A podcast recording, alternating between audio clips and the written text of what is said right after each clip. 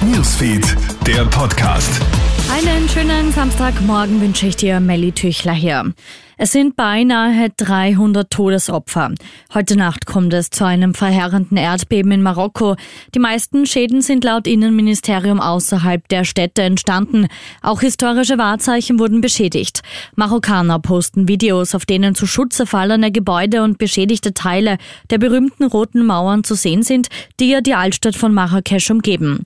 Andere Videos zeigen schreiende Menschen, die Restaurants in der Stadt verlassen. Das Beben war Berichten zufolge auch in Portugal und Algerien zu spüren. Es ist das stärkste Beben in Marokko seit 100 Jahren. Alle Infos dazu findest du auch online auf kronehit.at.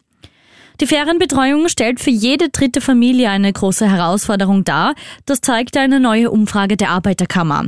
Vor allem Eltern ohne familiäre Netzwerke oder mit wenig Geld plagen sich, die Sommerferien zu überbrücken. Insgesamt setzen 60 Prozent der Befragten in dieser Zeit unter anderem auf Betreuung durch Verwandte oder Bekannte. Ein Drittel auf Feriencamps, je ein Achtel auf Kindergarten bzw. Hort. Drei Prozent der Kinder sind zumindest zeitweise unbetreut. Und in einem englischen Küstenort wurde die Polizei jetzt zu einem kuriosen Einsatz getroffen. Ein angeblicher Massenmord entpuppt sich jedoch als harmlose Yoga-Klasse. Ausschlaggebend für den falschen Hinweis waren mehrere Menschen, die auf dem Boden gelegen sind. Eine Person habe sich Sorgen um diese Menschen gemacht. Die Polizei nimmt den gut gemeinten Anruf mit Humor. Krone Hits, Newsfeed, der Podcast.